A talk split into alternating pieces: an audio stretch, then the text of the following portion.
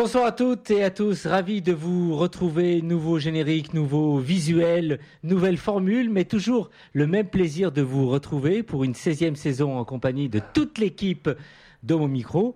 Je voudrais d'abord saluer nos camarades de Radio Fréquence Paris Pluriel qui nous accueillent dans leur studio où l'émission est enregistrée et diffusée en direct chaque lundi dès 20h30, puis disponible en podcast. N'hésitez pas à nous suivre sur les réseaux sociaux, Facebook, Instagram et Twitter pour ne louper aucun épisode. Pour m'accompagner ce soir, trois chroniqueurs euh, que vous connaissez, j'espère, et, sans doute. Florent Manelli pour une chronique euh, et un retour pour euh, cette 16e saison, toujours avec le plaisir, j'espère. Toujours avec plaisir. Salut Brahim, salut les deux Eric et salut Antoine. Je suis ravi d'être là et de pouvoir enlever mon masque et pouvoir parler. Oui, très bien. Alors, le, thème de ta chronique ce soir ce soir, je vais vous parler de Audrey Lorde. Vous savez à quel point j'aime l'histoire LGBT. Cette poétesse, écrivaine noire américaine, lesbienne, a écrit énormément de choses. C'est une personne très peu connue en France et à tort, dont je vais vous raconter un petit peu sa vie ce soir. Tu as présenté les deux Eric euh, ce soir. Alors on va commencer par le plus jeune, Eric euh, Garnier. C'est à lire et c'est à voir avec toi. Alors on parlait de lifting euh, radiophonique au niveau ah du générique et autres. J'espère que tout le monde, bah, apparemment, vous présentez tous bien et surtout toi, Eric, aussi au niveau de. Eh oui, j'essaye de cacher la misère, mais alors moi ce soir, bah, bon, puisqu'on a un invité qui ne sera pas là, je vais m'accorder peut-être 2-3 minutes de plus. Et je pourrais donc présenter une BD qui m'a beaucoup plu, et puis un film qui sort sur les écrans nationaux dans 20 salles le 23 septembre, et un DVD que j'ai adoré. L'autre, Eric Brulin, bonsoir. Bonsoir Brahim, bonsoir à toutes et à tous. Guédard, c'est le retour. C'est le retour de Guédard et euh, pour la rentrée, on va pas parler d'un artiste, mais de deux artistes, puisque ça fait longtemps qu'on ne s'est pas vu. Allez, on double la mise. Ce sera un couple d'artistes ce soir. Vous verrez tout à l'heure. Tout de suite, eh bien, écoute, on va démarrer avec euh, Eric euh, Garnier. Alors, euh, c'est à lire. Qu'est-ce qu'on peut lire à travers une BD Alors, moi, je suis très PD, mais pas très BD.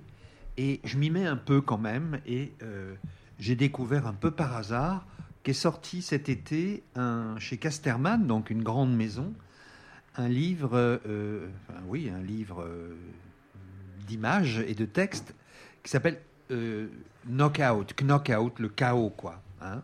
Donc, qui, qui, dit knockout, dit boxeur. Et c'est un, un, Allemand, un artiste allemand, Reinhard Kleist, qui a fait à la fois le texte et les illustrations. Et le, le, traducteur, quand même en français, c'est un monsieur qui s'appelle Paul Derouet. Alors, la couverture est, très belle.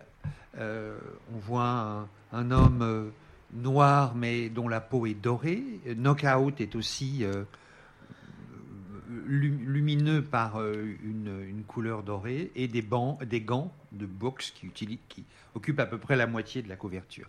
Alors, les boxeurs noirs, bon ça c'est un peu un pléonasme, mais euh, homosexuel et champion du monde, bon, il n'y en a pas eu beaucoup dans l'histoire. Il y en a eu deux, lui, donc que je ne connaissais pas, qui s'appelle Emile Griffith. Griffith, quoi, bon, euh, qui est né vers 1940 dans les Caraïbes euh, et qui a ensuite vécu aux États-Unis. Et l'autre dont j'avais parlé ici il y a quelques années, c'est l'ami de Cocteau, Jean Cocteau, qui s'appelait Panama Al Brown, qui était un homme aussi qui euh, comme euh, Emile Griffiths, en fait, n'aimait pas du tout la boxe. Euh, donc on imagine que ont, ils ont quand même accepté d'être boxeurs parce qu'ils avaient un vrai talent et ça leur a permis à tous les deux de sortir d'un milieu très très très modeste. et voilà, ça ne s'est pas forcément bien terminé. alors, Emile Griffiths est un ou un charmant garçon qui euh, assume assez bien son homosexualité.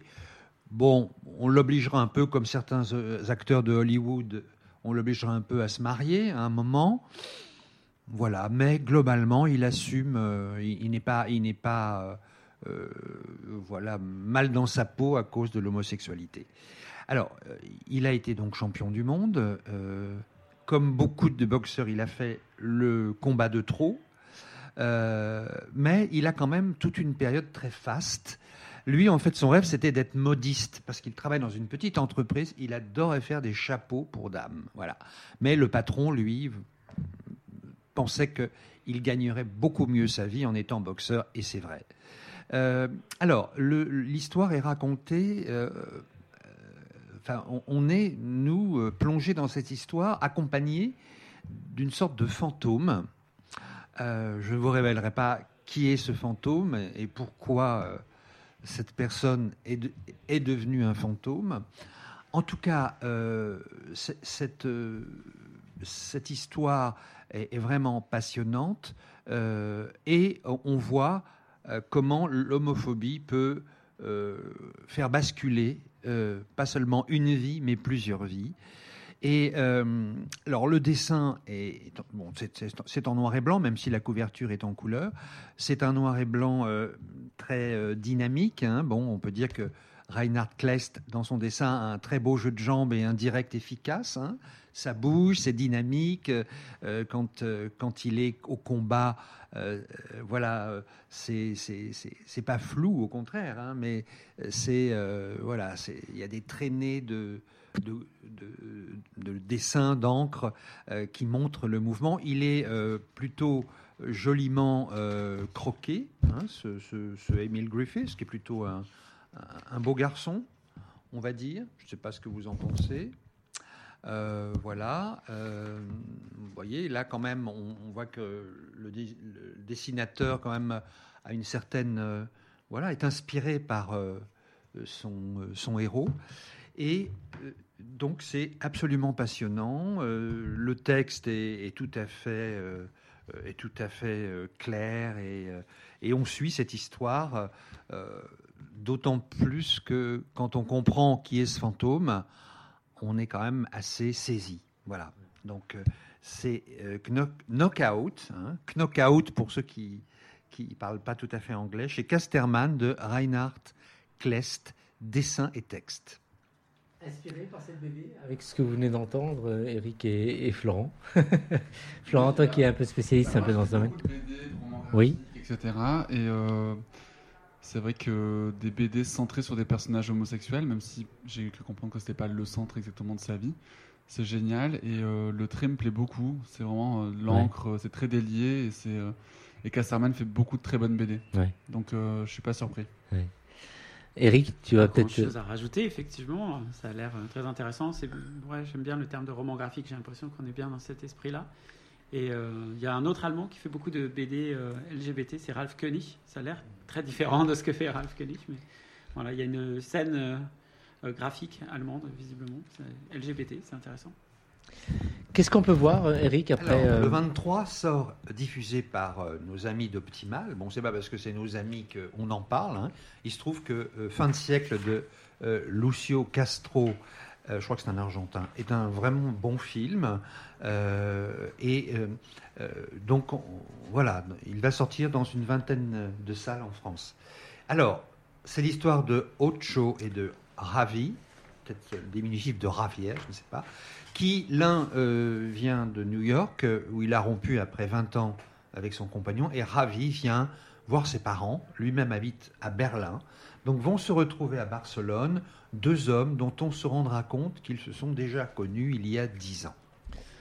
Alors, ça commence, ça peut être déroutant, ça commence par 15 euh, minutes à peu près de silence. le héros, Ocho, arrive, il ne connaît pas Barcelone, il erre un peu, il regarde beaucoup certainement aussi pour draguer, mais, et donc euh, pour marquer cette solitude de, toute personne qui arrive dans un endroit inconnu, eh bien il y a 15 minutes de très belles images, mais sans un mot. Ensuite, euh, ils vont se parler beaucoup.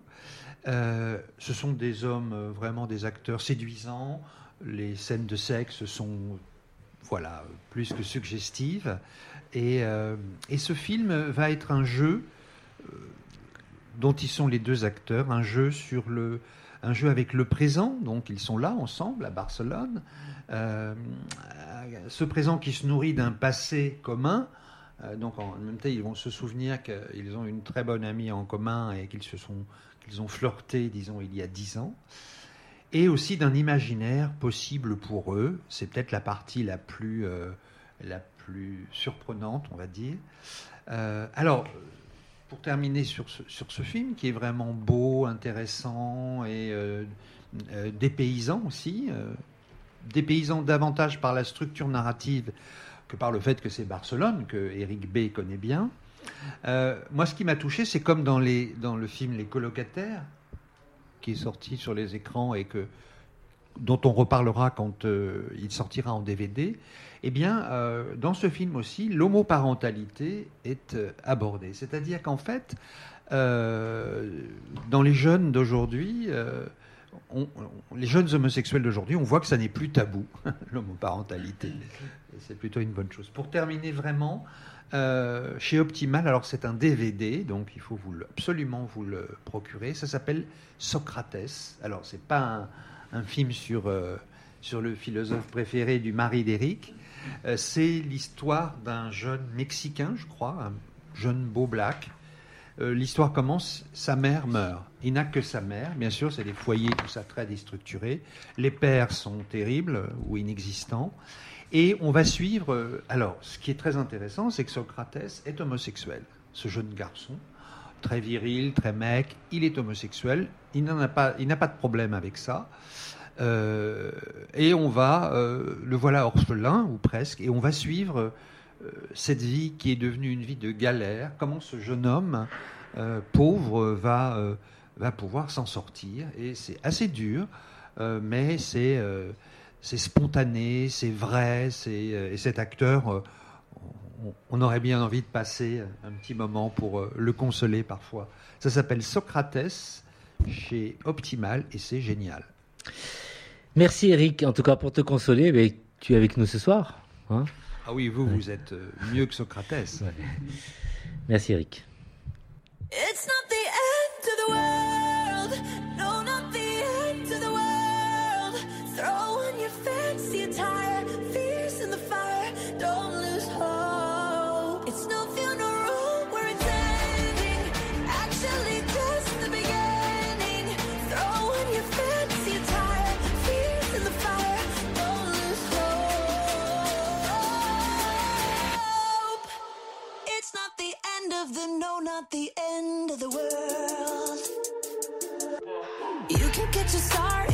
is falling down.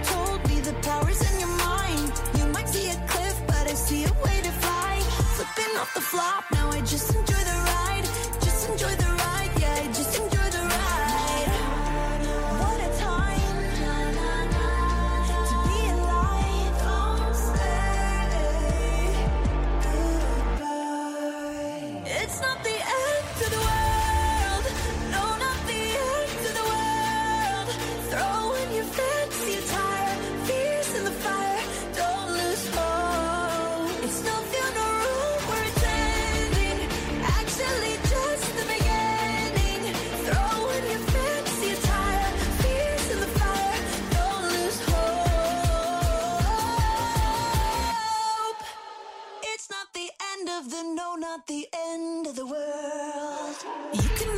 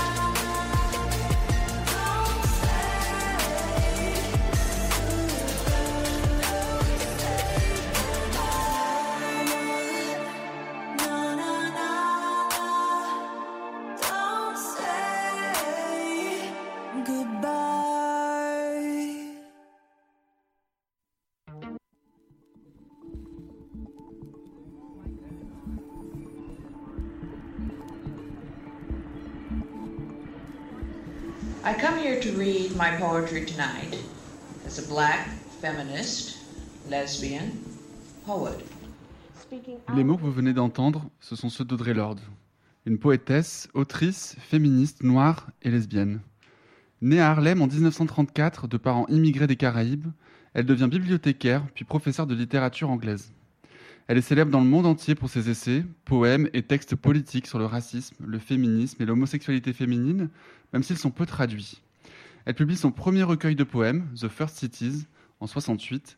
S'en suivront ensuite plus d'une dizaine d'ouvrages parlant tantôt de maternité, de sa position de femme noire, de lesbienne, dans une société qui l'invisibilise et veut la réduire au silence. Une intersectionnalité des luttes qui frappe l'autrice alors même que le mot n'existe pas encore.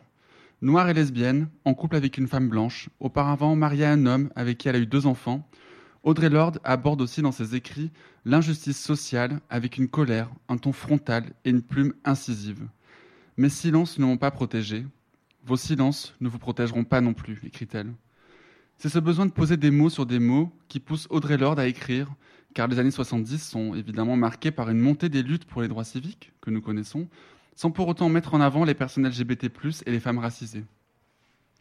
Même si certains de ces textes lui valent des critiques, elle ne renonce jamais à ses convictions. Face à un monde violent et un système qui broie les personnes marginalisées, écrire est sa réponse. The Cancer Journals, sorti en 80, aborde la maladie qui ronge l'autrice et renforce ses convictions militantes. Elle y décrit sa mammectomie du sein droit, la douleur, son rapport à la mort, le système de santé, la pression du corps médical et de la société sur ce nouveau corps et son cancer du sein, avec lequel elle vivra pendant presque 15 ans. Chose plus surprenante, elle parle également dans ce livre de la préservation de la planète, de la destruction de la Terre par les humains et du poison que nous déversons sur nos sols et qui finit par se retrouver dans nos corps.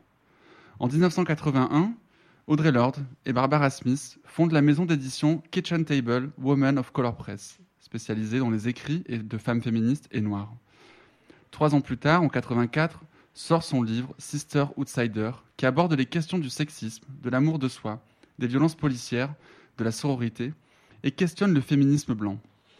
C'est un ouvrage majeur pour Audrey Lorde, et elle écrit dans ce livre d'ailleurs Si la théorie féministe américaine blanche n'éprouve pas le besoin de traiter des différences entre femmes, ni des différences qui en résultent dans nos oppressions de femmes, alors que faites-vous du fait que les femmes qui nettoient vos maisons et qui s'occupent de vos enfants pendant que vous participez à des conférences sur la théorie féministe sont, pour la plupart, des femmes pauvres et des femmes de couleur? Sur quelle théorie ce féminisme raciste repose-t-il? Elle est nommée poète de l'État de New York en 91 et prend le nom de Gamba Adissa, qui signifie guerrière, celle qui se fait comprendre, lors d'une cérémonie de baptême africaine quelques jours avant sa mort.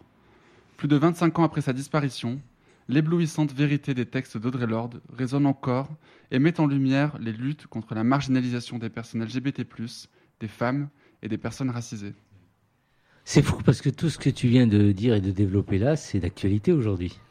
C'est d'actualité, ça a été écrit euh, il y a 30, euh, 40 euh, ans, et avec une force et une plume magnifique. Je l'ai découverte il y a un an et demi, et je suis tombé amoureux de ses écrits, et j'ai découvert aussi la femme qu'elle était.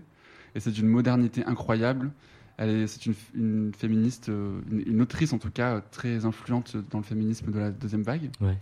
Et ce qu'elle a écrit notamment dans Sister Outsider est d'une modernité, une modernité pardon, dingue.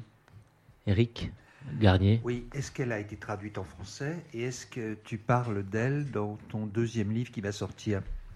Alors, je parle d'elle dans mon deuxième livre qui va sortir. Je ne pouvais pas passer à côté. Elle est traduite en français, mais pas beaucoup. Euh, ces livres, je les ai trouvés un euh, sur la Fnac, Sister Outsider, et les autres chez Violette Co. Euh, d'où la nécessité d'avoir des librairies LGBTQ+, parce qu'on trouve toujours des livres d'Audrey Lorde chez Violette Co, mais quasiment pas dans d'autres librairies euh, plus grand public. Merci en tout cas d'avoir mis en avant euh, cette euh, personne. J'avouerai que je ne connaissais pas. Donc grâce à toi, donc on, découvre et on aura l'occasion de découvrir plein de choses encore début octobre lorsque tu viendras présenter ton deuxième ouvrage. merci encore Florent. Nous allons maintenant peut-être passer à Eric Brulin pour sa chronique. Alors une chronique un peu, euh, c'est un peu on va dire le, retour euh, de Guéda. Aujourd'hui dans ta chronique, euh, Eric, tu vas nous parler d'un couple d'artistes, pas n'importe lequel. Exactement, euh, je vous l'ai dit en, introduction, non pas un mais deux artistes, et en fait un couple d'artistes. On va parler ce soir de Pierre et Gilles, qui forment un duo d'artistes, mais aussi un couple à la ville. Donc c'est une belle, euh, un beau début pour cette. Et alors pourquoi ce choix, Eric? Bien, écoute, dans, dans ma chronique euh, Guédard, dans l'émission Homo Micro, bah, j'aime bien évidemment mettre l'accent sur des artistes LGBT ou qui ont des thématiques LGBT. Et là, bah, on pouvait difficilement trouver plus emblématique que ces deux garçons qui non seulement ne font aucun mystère de leur vie euh, en commun, mais en plus ont un travail qui met vraiment clairement en avant un univers extrêmement gai, très iconique, et qui sont en plus parmi les artistes contemporains français les plus connus dans le monde.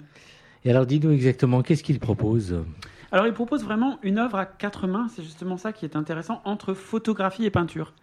Pierre, c'est le photographe et Gilles, le peintre. Alors pour vous donner une idée de leur technique, si jamais vous ne les aviez pas euh, déjà euh, aperçus sur Internet ou dans des expositions, ils réalisent tout d'abord des photos de leurs proches, de stars, mais aussi d'anonymes.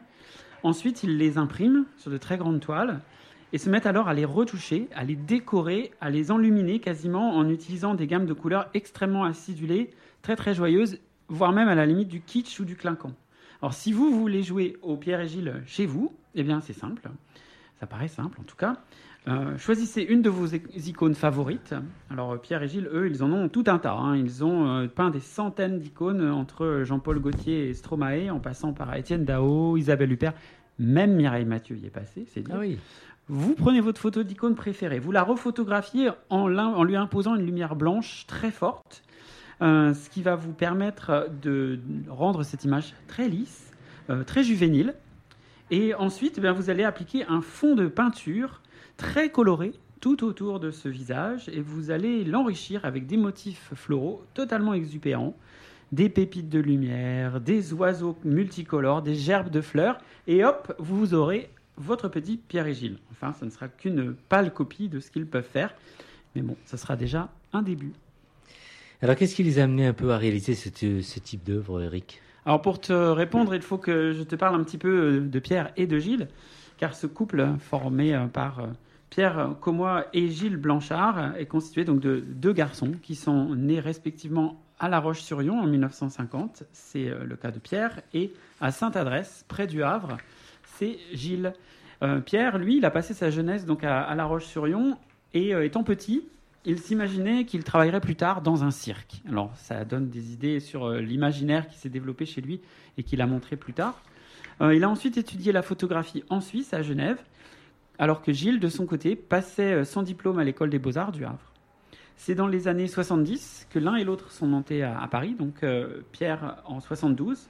Il a commencé à travailler à Paris dans différents magazines, dont Rock and Folk, que vous connaissez sûrement encore, et il y a aussi Dépêche Mode, Interview et Façade, des magazines qui étaient euh, euh, emblématiques à cette époque. Et Gilles, euh, de son côté, montait à Paris aussi la même année. Et lui, il réalisait des collages, il collectionnait les photomatons et il réalisait des illustrations pour la publicité et également pour des magazines. ils se sont rencontrés en 76 lors de l'inauguration d'une boutique Kenzo. Et c'est là que le coup de foudre a opéré. Et c'est à partir de là qu'a commencé leur vie commune. Euh, ils se sont ensuite installés rue des Blancs-Manteaux à Paris, dans un appartement qui est aussi devenu leur atelier. Mhm. Et euh, c'est vraiment là que la collaboration a, débuté. Pierre, tout d'abord en tant que photographe, Gilles, lui, en tant que peintre. Ils ont publié leur première commande dans la revue Façade. Et ensuite, ils ont euh, enchaîné les rencontres et les photos avec des grandes stars comme Andy Warhol, Iggy Pop, Françoise Hardy, Salvador Dali aussi, et Mick Jagger par exemple. Alors, ce qu'ils se plaisent à dire, c'est que leur histoire d'amour a précédé l'histoire de création en commun. Et euh, pour répondre à ta question initiale, en fait, ce style si typique euh, est le fruit du hasard. Puisqu'en fait, je vous l'ai dit, Pierre, euh, le photographe, collectionnait les photomatons, un peu comme dans Amélie Poulain, il ramassait les photomatons par terre. Et comme il y en avait certains d'entre eux qui étaient un peu ternes, un peu jaunis, un peu, voilà, un peu, vieillis, eh bien Gilles, le peintre, s'est dit, bah, moi je vais les recoloriser. Donc je vais peindre dessus, je vais souligner les traits, etc. Et du coup, ils ont inventé à eux deux euh, Photoshop. Alors, cette célébrité, ils l'ont connue comment? C'est arrivé de manière plutôt progressive en fait.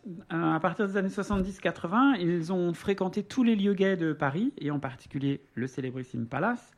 Et c'est comme ça euh, bah, qu'ils ont rencontré Christian Louboutin, Yves Saint-Laurent, Thierry Mugler. Et ils ont commencé à faire des, portraits, des pochettes d'albums aussi, dont celle d'Amanda Lear, qui était une figure très importante dans le milieu de l'époque, et puis aussi d'Étienne Dao un petit peu plus tard. Euh, en 81, Le Figaro leur a commandé une représentation d'Adam et Ève pour euh, commémorer euh, la victoire de François Mitterrand. Ils avaient envie de confier quelque chose d'un peu emblématique à un jeune duo d'artistes. Sauf que, évidemment, Pierre et Gilles, ils nous ont fait des Adam et Ève un peu trop dénudés, un peu trop sensuels, un peu trop juvéniles.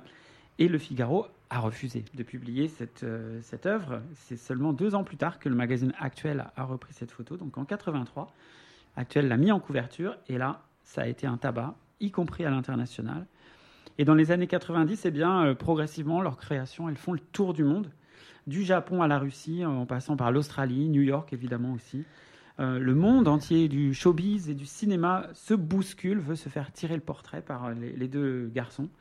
Alors, euh, j'en cite quelques-uns ou quelques-unes, mais vous verrez que je ne les ai pas choisis par hasard. Il y a Madonna, Kylie Minogue, Boy George, Ariel Dombal, Catherine Deneuve, Jean Marais, Jeff Stryker, un acteur porno euh, que les plus anciens d'entre nous euh, reconnaîtront sûrement, François Saga, un petit peu plus récent, euh, toujours acteur porno, Karl Lagerfeld, Marc Jacob, Thierry Mugler, Olivier Roustin, un peu plus près de nous, et Conchita Wurst ou Eddie de Preto pour les plus proches. Une belle pléiade d'acteurs et de, stars PD, queer et, ou friendly dans, ce panthéon donc, des, deux, des deux artistes. Une question que se posent nos auditrices et auditeurs. Clairement, alors ils ont fait poser des, personnalités, comme tu viens de le décrire, LGBT. Pas toujours, bien sûr. Mais est-ce qu'on peut dire euh, qu'ils défendent aussi la cause homosexuelle et transgenre? C'est important, ça aussi. Alors c'est important. Euh, le sujet pourrait faire débat, mais ma réponse personnelle, c'est oui. Je pense qu'ils la défendent. Alors, sans pour autant être des porte-étendards, sans pour autant euh, faire des grandes déclarations uh-huh. ou se mettre extrêmement en avant, eux, ils ont vraiment choisi d'exprimer leur sensibilité et leurs revendications au travers de leurs portraits, au travers de ces portraits de très nombreuses personnalités LGBT qu'ils ont pu faire. Ils abordent vraiment tous les thèmes de la culture populaire, de la culture gay, du porno, je l'ai évoqué, mais aussi de la religion, qu'ils détournent souvent jusqu'aux limites du blasphème. Euh, on les avait euh, notamment accusés de blasphème lorsqu'ils ont représenté David et Jonathan nus, enlacés, en signe de paix, mais c'est vrai que c'était une photo euh, assez sensuelle, très jolie, mais qui a pu choquer évidemment les, plus religieux de, ces différentes religions monothéistes. Alors lorsqu'il célèbre par exemple la victoire de l'équipe de France de football bleu-blanc-beurre en 1998, bah, c'est pour offrir un portrait en pied de trois magnifiques footballeurs, bleu-blanc-beurre, mais entièrement nus. Leurs jolis marins, ils portent des marinières Jean-Paul Gaultier, certes, mais ils ont aussi tendance à s'embrasser très goulûment ou à avoir des fesses à l'air. Euh, leur Saint-Sébastien, on peut penser qu'il est quand même plus sensuel et offert que mystique et en souffrance.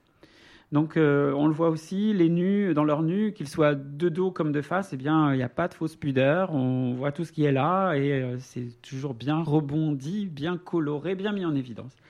Donc vraiment, pas d'ambiguïté dans leur art.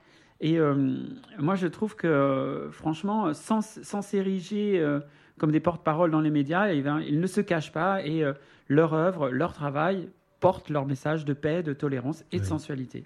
Donc, euh, comme ils le disent parfois, ou comme le dit aussi la, galerie Templon qui les représente, euh, ils interpellent sans dénoncer. C'est un peu ce la façon, leur façon de, nous titiller sur le sujet. Tout ça, en fait, ça donne envie vraiment d'aller voir leur travail. Donc, tu peux nous dire, on peut aller voir leur toile euh, en ce moment? Alors, ils sont présents dans de nombreuses collections permanentes, euh, notamment au Centre Pompidou, à la Maison européenne de la photographie à Paris ou au Musée de la photographie à Nice. Euh, on les voit aussi à Calais, au Musée des Beaux-Arts ou au FRAC d'Aquitaine à Bordeaux. Et puis aussi à Montréal, au Musée d'art contemporain, pour un petit tour d'horizon francophone. Évidemment, leurs œuvres, on les voit sur Internet très facilement. Vous tapez Pierre et Gilles, vous allez avoir toute une collection et vous pourrez faire votre choix. Euh, ils font l'objet très, de, très régulièrement de, de rétrospectives. Pardon. Euh, l'an dernier, à la Philharmonie, ou euh, au Havre en 2017, pour célébrer cet artiste donc, de la ville normande. Au Havre, chez toi en C'est ouais, exactement. Je suis originaire du Havre, donc j'avais eu grand plaisir à aller voir cette exposition au MoMA là-bas. Au MoMA, pardon. Euh, ils ont aussi souvent été représentés dans, ou, présents dans des expositions collectives, comme celle qui avait eu lieu à Orsay sur le nu masculin, ou plus euh, récemment dans l'exposition Cœur au musée de la vie romantique à Paris. Je crois qu'elle s'est terminée hier, malheureusement. Et comme je l'ai évoqué, ils sont représentés à Paris par la galerie Templon et elle va présenter justement, donc gratuitement, euh, une partie de leurs œuvres autour des marins jusqu'au 31 octobre. Donc c'est aussi une, option si vous êtes à Paris d'aller voir un peu ce qu'ils font et ce complètement gratuitement. Et si vous habitez euh, en Ile-de-France, pas très loin de l'Est parisien dans le 93, vous pouvez aller vous dégourdir les jambes du côté du Pré Saint-Gervais. Et en longeant la rue d'Anton, vous verrez dans un angle un ancien bâtiment industriel qui, à la nuit tombée, s'éclaire de feux doucement colorés. On a l'impression d'être aux abords d'une fête foraine. Il laisse apparaître un espèce de bric-à-brac invraisemblable de décors oniriques très très kitsch. Eh bien, c'est leur atelier et on peut voir par les fenêtres. Leur atelier qui se trouve au Pré Saint-Gervais. Saint-Gervais. Et c'est un lieu de, de l'extérieur. J'ai pas eu la chance d'y pénétrer, mais j'ai vu des photos qui est complètement fantasque. Et puis, si jamais vous, voulez vraiment voir des images tout de suite, tout de suite, bah, j'en ai posté quelques-unes sur mon Instagram. Donc, vous pouvez également en retrouver euh, sur cet Instagram. Merci en tout cas, donc euh, Pierre et Gilles, donc tout le monde connaît autour de cette table. Une appréciation, peut-être euh, Florent, tu as peut-être des petites choses à dire avec tout ce que tu viens d'entendre euh, pour ajouter? Ce que je connais évidemment, c'est un univers qui est très facilement reconnaissable, qui joue beaucoup avec les codes queer, gay. C'est très kitsch, c'est très camp, comme disent les Américains. C'est très voilà, on joue vraiment avec les attributs de la communauté et donc c'est en ça que je trouve que c'est intéressant que tu dises que finalement ils dénoncent pas, mais ils expriment ce qu'est aussi une culture gay, une forme de culture gay par leur art. Et euh, comme un Tom of Finland, par exemple, pour moi, ce sont des gens euh, vraiment. Euh, ce sont des classiques, en fait. Absolument. Éric Garnier? Oui, est-ce qu'il y a eu des actes, des, des, personnes qu'ils ont contactées qui ont refusé d'être peints par eux? Alors, je ne sais pas. Je sais que c'est souvent dans l'autre sens que ça se passe, c'est-à-dire qu'ils sont très régulièrement contactés pour qu'on on les représente. Donc, ils ont plutôt une liste d'attente invraisemblable.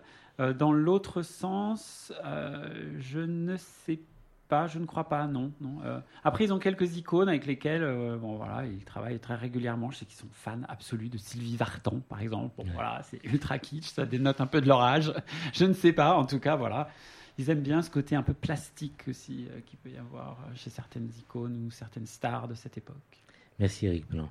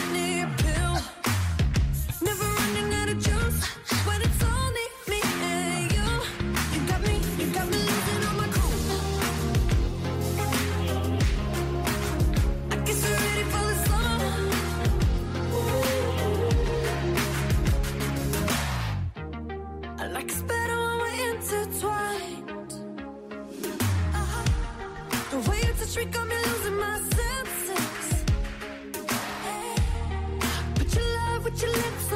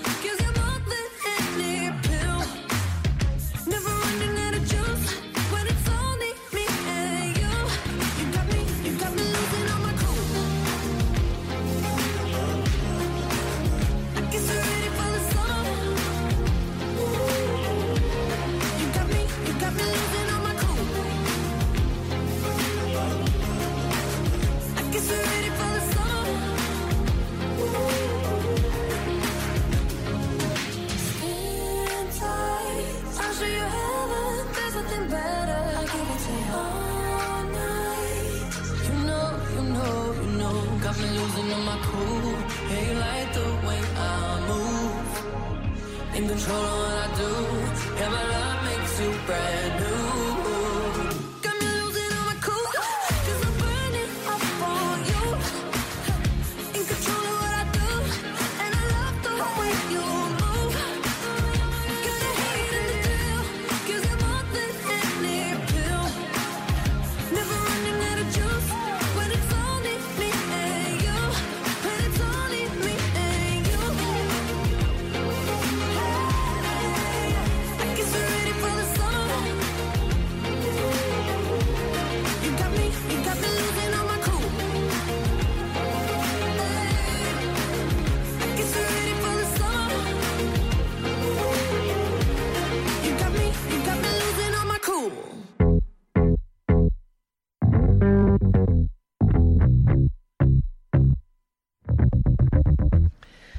Dans quelques minutes, nous terminons, mais je voudrais qu'on fasse un tour de table et rappeler un peu euh, vos chroniques. Euh, Florent, le thème de ta chronique ce soir, si tu pouvais nous rappeler. euh, Oui, le thème de ma chronique, Histoire LGBT+, j'ai parlé de Audrey Lorde. Ouais, qu'on pourrait donc bah, ta chronique, on pourrait la retrouver sur les réseaux sociaux et diffusable. Eric Brulin. Donc ce soir, on a parlé dans Guédard de Pierre et Gilles, dont vous pouvez voir les œuvres, en particulier leurs marins, à la Galerie Templon, jusqu'à la fin du mois d'octobre. Deux artistes vraiment très emblématiques de la, de, de la scène LGBT. La Galerie Templon, me demande c'est dans Paris, dans le troisième, derrière euh, les Halles, pas très loin des Halles, et de Beaubourg. Et j'espère qu'un jour tu iras au Pré Saint-Germain pour réaliser une interview sur place. Bah, J'adorerais, je, Ouais. je passe souvent devant chez eux, mais Il faudrait, euh, voilà, hein. faut que je me fasse inviter. Ouais. Moi, je Garnier. passe à chaque fois dans, dans le Pré Saint-Gervais. Si ça se trouve, je suis. Il faut que je regarde rue Danton, c'est ça? Bah, Je repars là et je vais essayer de. Ouais. Bon, alors moi, j'ai parlé de trois trucs. Un DVD super charmant, euh, bouleversant, qui s'appelle Socrates, chez Optimal. Un, une- un roman graphique de Richard, de Reinhard Kleist, qui s'appelle Knockout, chez Casterman. Et puis un film qui sort dans, pas ce mercredi-là, mais l'autre, le 23, qui s'appelle Fin de siècle. Euh, et voilà, on, on aime ces deux hommes euh, et on, on est heureux d'avoir passé une heure et demie avec eux. Comme que- euh, de passer finalement une, une heure avec vous. Ouais. Est-ce que vous aimez le, le rugby? Euh, j'ai une famille de rugbyman, mais alors pas du tout. Enfin, je, Ouais. je, je, je n'ai rien contre le rugby, mais ça, je suis pas ça. Si tu reformules ta question en disant est-ce que vous aimez les rugbyman Ah, peut-être oui. des réponses différentes à cette table, mais Oui. oui, le rugby, oui, si. Le rugby et le rugbyman aussi, sans Ah, doute. oui, bien sûr. Vous savez qu'il y a des équipes euh, rugby LGBT un peu partout en France et euh, en Ile-de-France. Donc je voudrais terminer cette émission en vous, donnant- en vous donnant donc euh, un rendez-vous, le club des coqs festifs de rugby que nous avons à plusieurs reprises reçu ici euh, à l'émission. Donc une équipe parisienne font leur journée porte ouverte euh, samedi 19 septembre à 10h au stade Pershing à Vincennes. Alors cette journée est particulièrement euh, assez euh, importante euh, puisque les coqs euh, sportifs reçoivent un grand rugbyman qui lutte contre l'homophobie. Il va être vraiment le véritable partenaire pour un peu les, les soutenir, qui s'appelle Christian Califano. Je ne sais pas si ça vous parle. Euh, il y a toute une, euh, euh, tout un travail qui va y avoir en partenariat avec le club euh, des coqs festifs et la Ligue euh, nationale de, rugby pour lutter contre euh, l'homophobie dans le rugby. Et euh, là, ça va être une première pour ce club-là. Et euh, au niveau de la Ligue nationale, eh bien, il va y avoir toute une lutte où les clubs, ce club-là va un peu faire de la pédagogie en intervenant dans les écoles pour parler de sport et homophobie dans le domaine du rugby et autres. Et c'est un, un grand pas franchi par les coqs festifs. Alors si vous voulez aller les voir et les soutenir, il y aura aussi un buffet qui vous sera proposé. Vous êtes invités toutes et tous au Stade Perchine à Vincennes samedi 10 heures. Euh, en tout cas, j'y serai. Merci d'avoir été à l'écoute. On remercie Antoine pour la réalisation de cette émission. Merci Florent, à très vite. À Très vite. Au revoir euh, Eric Brulin. À bientôt. Et à très très vite Eric Garnier. À bientôt pour une prochaine. Ciao.